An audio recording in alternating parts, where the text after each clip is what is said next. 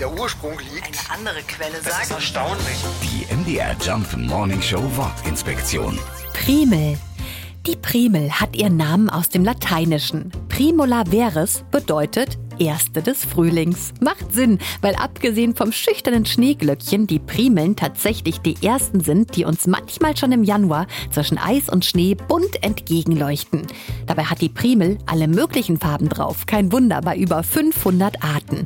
Wer es in seinem Garten richtig bunt mag, der kann verschiedene Primeln auf einen Fleck pflanzen. Die können sich hervorragend selbst mischen und ganz neue Farbvarianten hervorbringen.